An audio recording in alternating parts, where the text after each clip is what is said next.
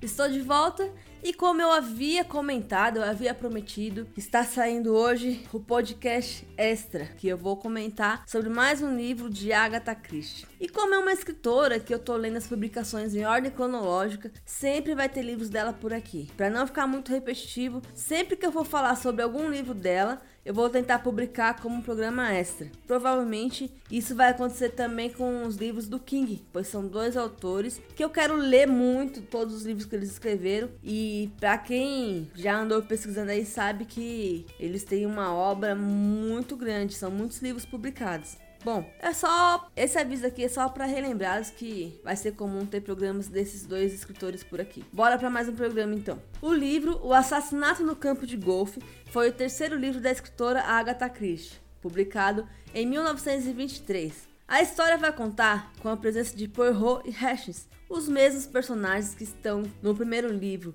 O Misterioso Caso de Styles, que inclusive, se você ainda não ouviu, já tem episódio aqui, hein? Para ser sincera, esse livro eu não gostei muito da história. No começo, eu achei a história um pouco confusa e eu não estava conseguindo engatar, o que foi um pouco diferente dos outros dois livros que eu li dela. Então, nesse caso, eu tinha que ficar voltando para entender o que estava acontecendo. E esse fato de eu não gostar do livro me surpreendeu um pouco, porque eu sempre vi muita gente falando do assassinato no campo de golfe. Daí eu fico me perguntando: será que eu criei muita expectativa e acabei me frustrando quando eu li? Bom, acho que isso é possível. Quem nunca passou por uma situação dessa? Uma coisa que eu acredito que influenciou para a experiência não ser boa foi a versão do livro que eu li. Ela estava cheia de erros de português e em alguns momentos os trechos da frase ela ficava muito sem sentido, o que acabava comprometendo a forma com que eu entendia e ficava aquela leitura truncada, não, não ia embora, não rendia. Mas então vamos à sinopse do livro. Uma carta de um desconhecido com um pedido de socorro leva o detetive belga Eric Poirot e seu ajudante Hush à França, em busca de respostas para uma série de perguntas. Qual seria a relação entre os dois assassinatos cometidos com um intervalo de mais de 20 anos? Qual a ligação entre a mulher de um misterioso milionário e sua amante? Qual a conexão entre um fio de cabelo, uma espátula ensanguentada, um cano de chumbo e um campo de golfe? Após desvendar o misterioso caso de Styles, Poirot embarca nessa segunda aventura repleta de suspense, lindas jovens e amores frustrados. E ainda precisa enfrentar seu melhor amigo, apaixonado pela mulher que pode ser uma perigosa assassina.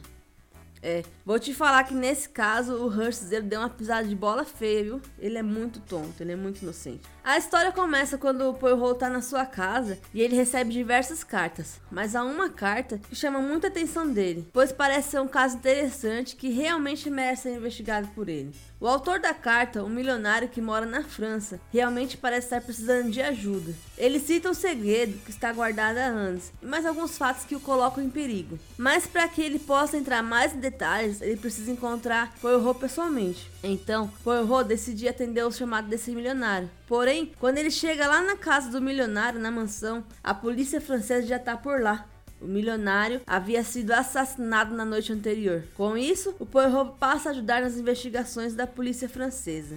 Uma vez que ele já é um investigador bem conhecido no, nos locais, pelas polícias e tal. Mas dessa vez, Poirot vai ter que lidar com outro investigador. Esse investigador é lá da França mesmo. É um cara que se acha e diz que quem vai desvendar os motivos do assassinato será ele. E que Poirot e seus métodos já estão ultrapassados, já não conseguem mais desvendar os mistérios. Mas o Poirot não se mostra nada incomodado com esse tal detetive sabidão. Por outro lado, Hearst, ele fica impressionado ao ver aquele detetive falar que tem novos métodos e tal. E ele fica ali acompanhando de perto a cada detalhe e a forma com que esse outro detetive vai investigar o caso. Mas o Rush, ele também parece que agora ele tá do lado do Poirot para atrapalhar. Porque além dele ficar impressionado com esse outro detetive, ele vai se apaixonar por uma moça que possivelmente tem relação com o ocorrido. E no momento em que ele mais deveria ajudar seu amigo Hurst, ele ajuda a mulher a escapar.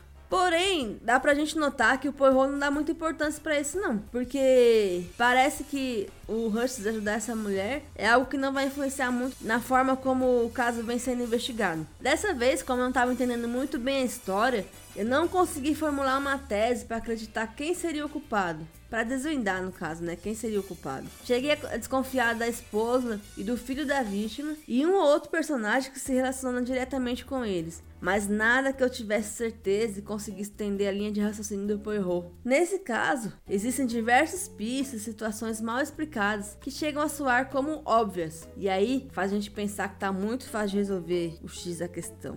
Mas aí é nisso que a gente se engana. Não será esse o caminho. As coisas vão se complicando um pouco mais. Esse é aquele típico caso em que o feitiço vira contra o feiticeiro, onde se tem tudo planejado, mas por algum motivo a situação vai sair do controle dos envolvidos.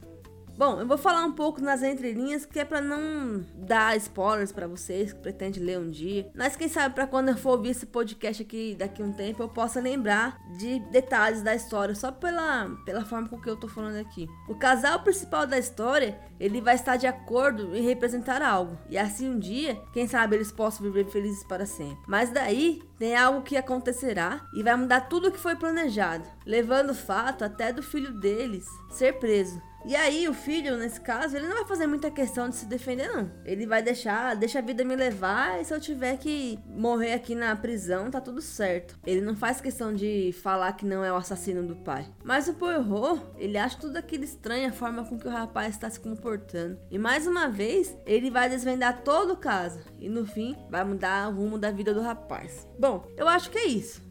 Acredito que daqui a algum tempo esse é um livro que eu vou precisar reler para ver se essa primeira impressão que eu tive vai permanecer ou vai mudar. Mas quando eu for reler, eu vou procurar uma edição mais recente, que provavelmente vai ter menos erros e assim vai facilitar a minha compreensão da história. Eu acho que vale a pena você dar uma oportunidade para conhecer essa história. Afinal, as nossas experiências de leitura sempre são diferentes, porque cada um de nós tem uma experiência de vida, tem uma experiência com as leituras, e às vezes o que eu não gosto você pode gostar. E de repente, a gente trocando uma ideia, a gente até consegue mostrar pro outro porque a experiência do outro não foi tão boa quanto a sua, né? Bom, o próximo livro da Agatha será Poirot Investiga é uma coletânea de contos da autora. É um livro que, pelo pouco que eu pesquisei, já faz um tempo que não é relançado, então só é possível encontrar ele em sebos, uma edição bem antiga. Mas isso a gente vai conversar melhor no próximo programa. Eu vou ficando por aqui e te encontro no próximo programa de contos, tá bom? Até o próximo, tchau!